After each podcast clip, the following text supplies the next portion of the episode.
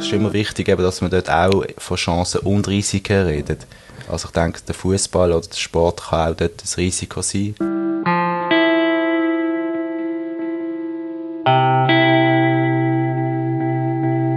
Hey, look, es war jetzt gut, wenn wir am 8. Uhr morgen alle beim Morgen sind.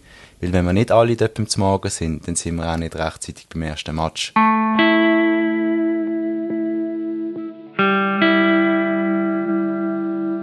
Genau das, wo, wo vielleicht gewisse Profifußballer nicht mehr machen. Ja. Aber es ist genau das, wo ich ihnen sage, hey, ihr müsst selber in den Zug steigen, zum ins Training kommen, ihr müsst äh, selber eben, euch so organisieren, dass ihr im Team sind. Und eben, wenn man hier eine Woche unterwegs ist, gibt es sicher auch Konflikte.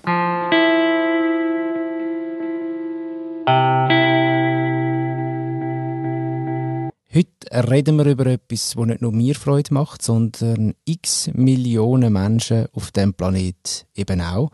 Über Fußball. Menschen, die auf der Straße leben oder gelebt haben, haben auch eine eigene Liga und eine WM. Und Ende Juli ist jetzt die Strassenfußball-WM, der Homeless World Cup. Da ist vieles wie üblich beim Fußball und doch noch ein paar Sachen ein bisschen anders. Ich habe mich darum mit dem Nazi-Trainer David Möller getroffen. Es gibt dazu aber auch noch eine Geschichte in der neuen Surprise-Ausgabe ab dem 28. Juni. Und jetzt gehen wir aber gerade ins Gespräch hinein. Das hat nämlich auch gerade so angefangen, ohne Langfederlesis. Der David hat mir am Anfang zum Beispiel erzählt, wie schwer das es ist, als Hobbykicker, wenn er einen ist, eben nicht mitzuspielen, sondern nur zu coachen.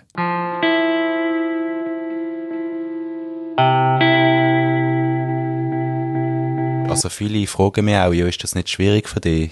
Und für mich ist es aber einfach klar. Also ja, das ist für mich. Ja. Aber ich spiele auch viel, also im Trainingslager spiele ich viel mit.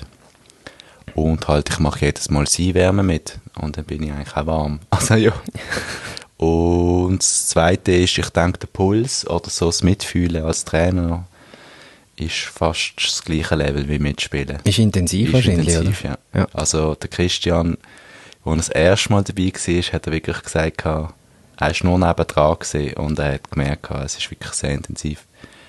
Also ich denke auch Street Soccer auch als Trainer ist intensiver halt, eben weil du halt wechselst, wie im Eishockey. Mhm. Heißt, du musst eigentlich deine Spieler beobachten, wie, wie fit sind sie noch und du musst auch das Spielgeschehen ein bisschen so beobachten, dass du auch den Wechsel gut machst. Tust du blockweise wechseln? oder Nein, das, nicht, also, das, ist, das kann fatal enden, wenn du alle auf einmal rausnimmst. Stimmt, ja. Der Ball immer im Spiel. Das stimmt. Also das kannst du vielleicht machen, eben, wenn du gerade einen eigenen Freistoß hast. Oder, ja. Oder einen Einwurf hast, dann könntest du das machen, aber das mache ich, ich tue immer einzeln wechseln. Ja. Okay. Es ist auch extrem schwierig halt von der Kommunikation, weil meistens läuft auch Musik, es ist eher so ein bisschen Beach-Soccer-Stimmung. Es ist wirklich, und auch eben, es ist sehr schwierig, mit den Spielern zu kommunizieren. ja. Und tust du, tust du die Leute dann, tust du, tust du die Leute gerade, wenn sie rauskommen, wieder, wieder coachen in dem Moment, während das Spiel läuft? Wie du sagst, du beobachtest die Leute, schaust, wie fit sie sind. Also, es ist, das, das, Das ist auch noch, eben ja. draussen, die eigentlich parat machen oder auch ihnen noch ein, zwei Tipps geben. Ich denke, mit der Erfahrung habe ich gemerkt, ich sage vielleicht einfach wirklich etwas, etwas, oder? Am Anfang habe ich, glaube viel zu viel geschwätzt. Und jetzt ist einfach wirklich klar, ich sage ihnen einfach etwas. Und meistens einfach auch nur, was sie vorher positiv gemacht haben, weil, ja, Ja. irgendetwas verändern ist schwierig. Meistens ist es einfach eben nur Lob positiv, dass sie nochmal gestärkt nochmal aufs Feld gehen und wirklich, ja, das ist die Hauptsache. Aber du musst am Ende vom Tag in dem Fall auch gehen, gehen, gehen duschen, weil du, äh, Ja. weil du äh, geschwitzt hast am, Ja. am Seitenrand. Ja, also vor allem halt, also eigentlich auch, jetzt wenn es früher ist in Glasgow oder Oslo, ja, Mhm. schwitze ich auch, aber eben vor allem auch in Mexiko. ist sehr, sehr heiß. Kann man Jetzt gerade vorstellen. gesehen. Du, ich habe schon mal Aufnahmen gestartet. Wir sind eigentlich schon fast drin. Ich mache jetzt noch schnell eine offizielle, eine offizielle Anmoderation, weil wir sind ja im Hochsommer. Man könnte meinen, wir haben Fußballpause. Jetzt haben wir momentan gerade Frauen-WM, U21-WM. Äh, der Afrika-Cup ist gerade losgegangen, Copa America. Und es geht im gleichen Stil weiter, weil äh, die Strassenfußball-WM, die kommt auf uns zu Ende Juli bis Anfang August. Das mal in Wales, in Cardiff. Und bei mir ist der Nationaltrainer von der Strassenfußball Schweizer Nazi, der David Möller. Du bist das schon seit zehn Jahren. Wie, wie wird man das? Das wird man eigentlich ganz normal, also wie in einer anderen Anstellung. Das ist ausgeschrieben, man tut sich bewerben und dann kommt man ein Bewerbungsgespräch und dann wird man ausgewählt, genau. Gibt's- also der frühere Geschäftsführer von Surprise, der hat immer gemeint, ich sei Sportstudent. Aber ich habe ihm immer gesagt, ich mache kein Sportstudium. Aber die Lavinia hat, ja, hat gewusst, dass sie jetzt nicht, äh, dass sie nicht nur jemanden vom Sport braucht, aber ich denke, es ist so, eben, sie haben jemanden gebraucht, der äh, eben soziale Arbeit oder die äh, Leute gut kennt, aber auch eben eine Ahnung hat von Fußball. Ein schuttender Sozialarbeiter Genau. quasi. Ja. Und wo auch, denke ich, kann aber auch eben sich zurücknehmen und kann auch Fußball zuschauen. Also ich habe gemerkt, jetzt auch vor allem in der Liga, viele Betreuer oder eben die schuttende Sozialarbeiter haben sehr Mühe, nur an der Bande zu sein. Das, hast ja du, das hast ja du auch müssen lernen, oder? Ja, hast müssen lernen, aber für mich ist es eigentlich, durch das ich eben nebendran viel geschuttet habe, Hast du dort können ausleben genau, quasi. kann ich ausleben. Ja. Jeder darf noch einmal teilnehmen. Du hast eigentlich jedes Mal, wenn du an eine WM gehst, ein völlig neues Team mit neuen Mitgliedern dort. Dann bist du in Kontakt mit den Betreuern von diesen, von Mannschaften und, und dann schaut man, okay, ähm, ist es überhaupt rechtlich möglich von der, von der Papier her? Und dann eben noch die anderen Sachen. Man muss sich das, glaube ich, schon aber auch wie bei den Profis ein bisschen verdienen, dass man da darf mitmachen oder? oder Genau, ja, also verdienen in dem Sinn eben, dass sie müssen motiviert sein, interessiert sein, in einer gemischten Mannschaft spielen. Also sie spielen sonst mit ihren Leuten.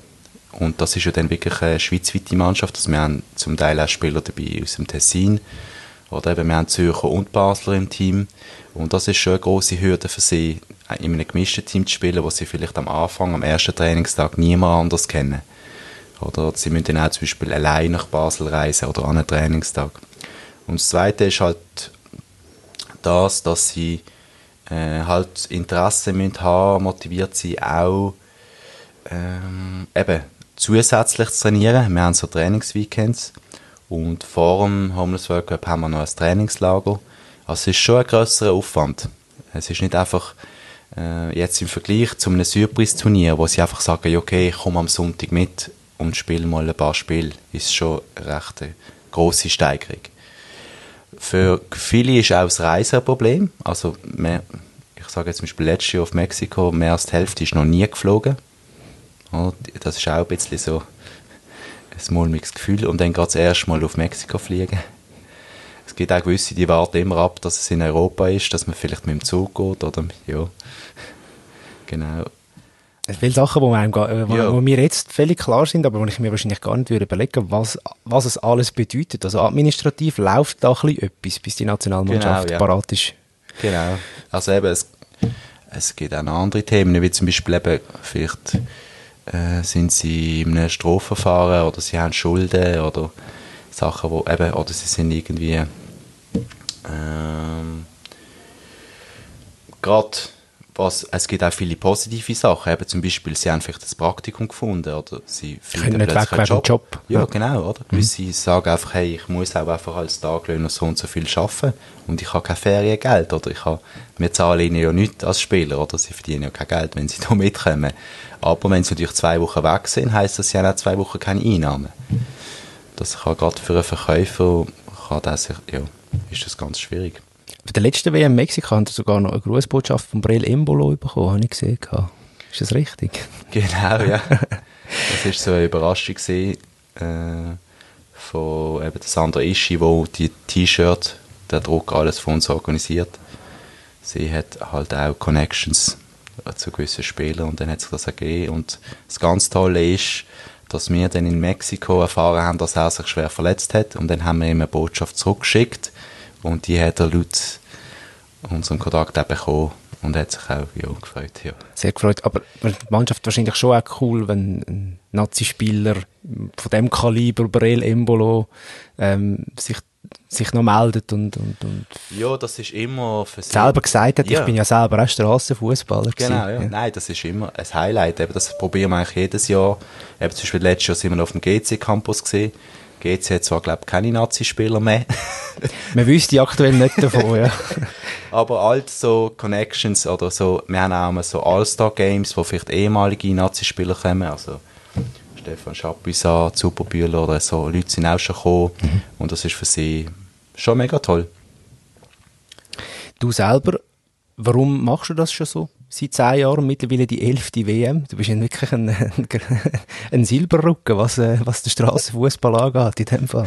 Ja, ähm, eben, es ist für mich schon mehr als ein Job oder mehr als ein Beruf. Äh, ich denke, es ist genau das, wo, wo für mich auch wie, wo ich auch, wo ich das Studium angefangen habe, wo ich genau gewusst habe, das ist so die Richtung, wo, wo ich möchte gehen, eben soziale Arbeit und Sport, eben das die Leute wieder zu aktivieren, ihnen wieder das positive Selbstwertgefühl geben, über den Fußball, wo ich finde, eben, wo so viel Freude und auch wieder so viel äh, Möglichkeiten aufmacht. Das sind ja vor allem zwei Sachen. Das eine ist, wir sind als Mannschaft unterwegs. Es gibt wieder so das Familiäre, so wieder das, man ist zusammen unterwegs. Es ist wie ein Abenteuer. Äh, und das andere ist ja auch, dass man wie auch die Chance hat, dort mit den Spielern ein bisschen tiefer Gespräche zu haben und ihnen auch, ich auch sagen, nochmal zu ermutigen, nochmal Schritt zu gehen, oder? Und halt als Fußballer ist, oder? Ich, ich bin jemand, der gerne unterwegs ist, auch ich finde das wirklich mega spannend, weil jedes Jahr weiß ich nicht, ja, verhebt jetzt das Team, wie spielen wir dort an dem Cup, äh, weil die anderen 50 Mannschaften, die kommen, sind ja auch alles neue Teams. Also mhm. es ist nicht so, nur, dass ich das muss machen muss. Du kannst nicht sagen, im letzten Turnier ist, ist, ist der Stürmer von genau. Mexiko jetzt wahnsinnig gut gewesen. Der, auf den müssen wir dann das mal besser aufpassen. Der wird nicht mehr mitmachen. Ja. Nein, der wird nicht mitmachen. Ja. Genau. Und äh, eben das macht es spannend. Und trotzdem halt auch habe ich die Erfahrung und weiss ein bisschen, was wird wichtig sein.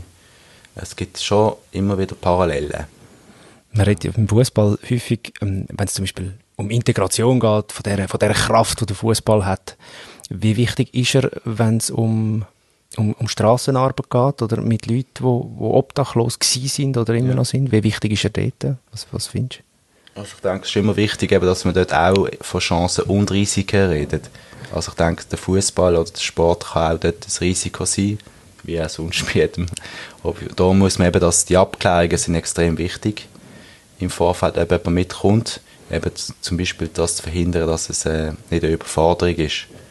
Ähm, und eben die Begleitung ist extrem wichtig, also eben, ähm, dass man wie immer wieder über die Rahmenbedingungen redet, auch eben die Leute haben ganz verschiedene Rucksäcke, gewisse sind Flüchtlinge, äh, gewisse sind schon lange hier in der Schweiz, wissen eigentlich, wie es in der Schweiz geht, aber haben aus irgendeinem anderen Grund eher ein bisschen im Abseits gesehen und das ist natürlich der Vorteil, wir behandeln sie jetzt immer als Spieler und das Ziel, wieso sie sich motivieren oder wieso sie etwas sollen verändern, ist ja, weil sie in diesem Team sind und wir wollen als Team erfolgreich sein. Und das ist eigentlich schön, also wir, wir reden nicht als Sozialarbeiter, ja, du solltest jetzt eine Wohnung finden oder du solltest jetzt einen Job finden, damit du kannst die, sondern, hey, look, es wäre jetzt gut, wenn wir am 8. Uhr morgen alle beim Morgen sind, weil wenn wir nicht alle dort beim Morgen sind, dann sind wir auch nicht rechtzeitig beim ersten Match. Mhm. Oder? Und dann geht es ums Thema Aufstehen. Und dann geht es nicht ums Aufstehen wegen dem Job oder wegen irgendetwas, sondern es geht, hey, eben wenn wir nicht alle sind, dann äh, können wir den Match nicht bestehen.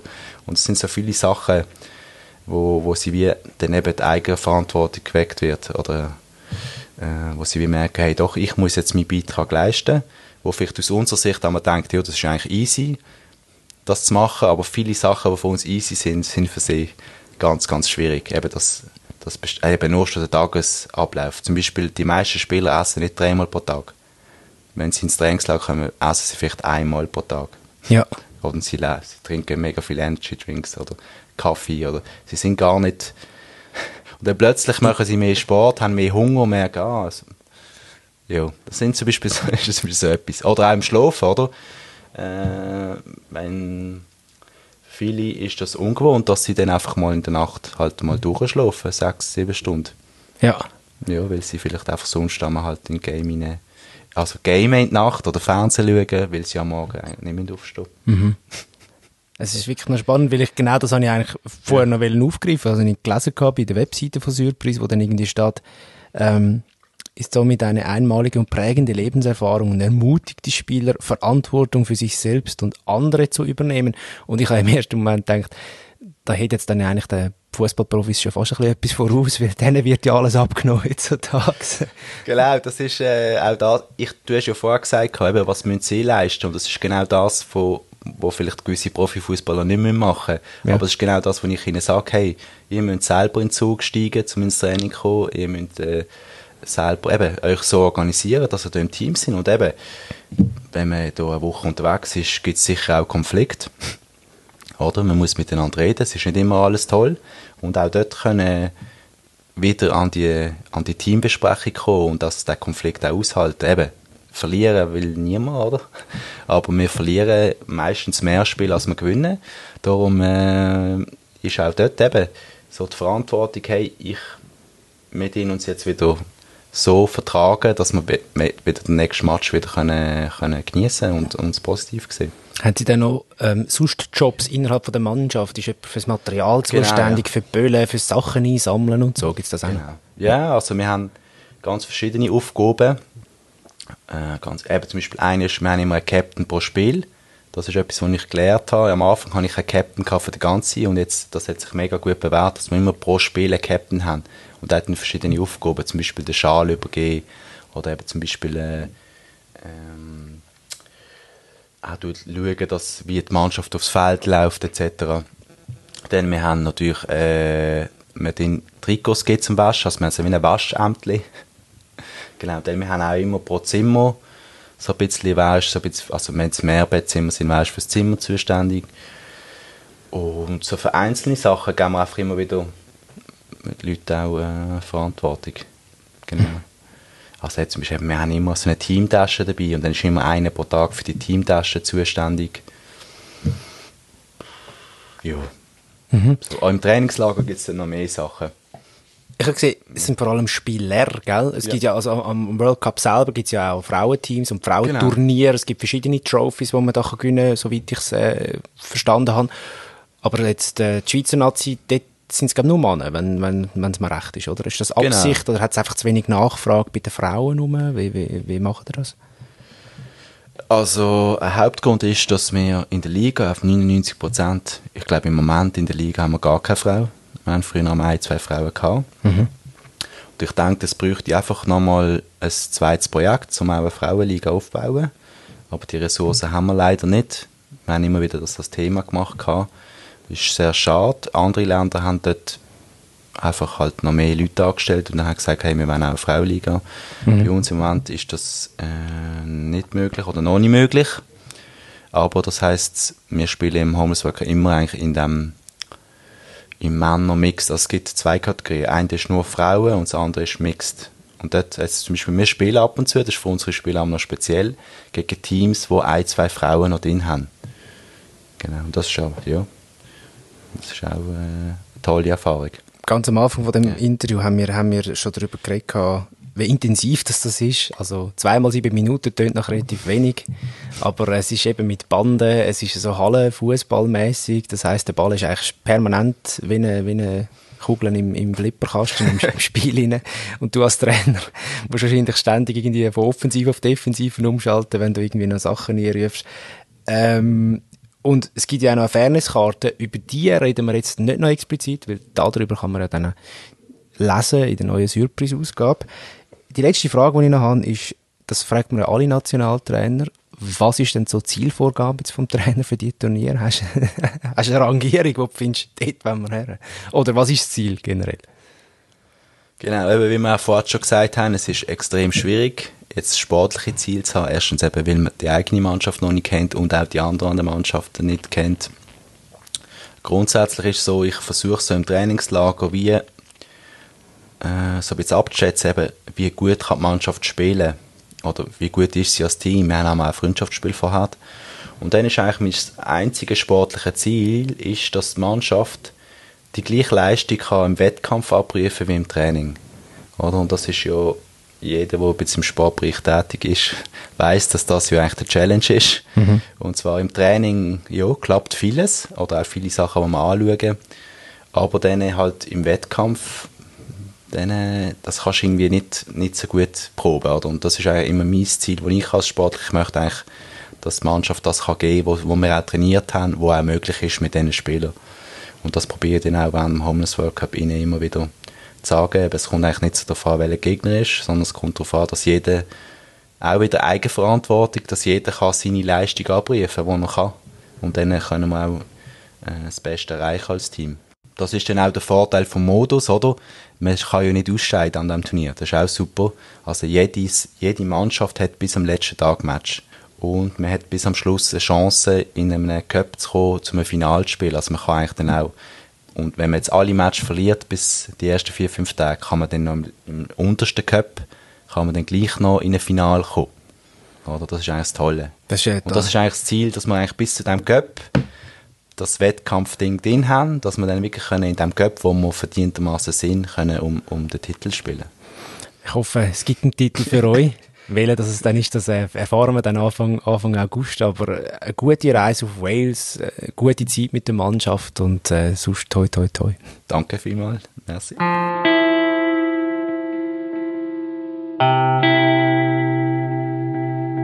Das ist der Surprise-Tag das mal mit dem Trainer von der Strassenfußballnationalmannschaft und Geschichte dazu, die lesen ihr in der Surprise Nummer 453 ab dem 28. Juni.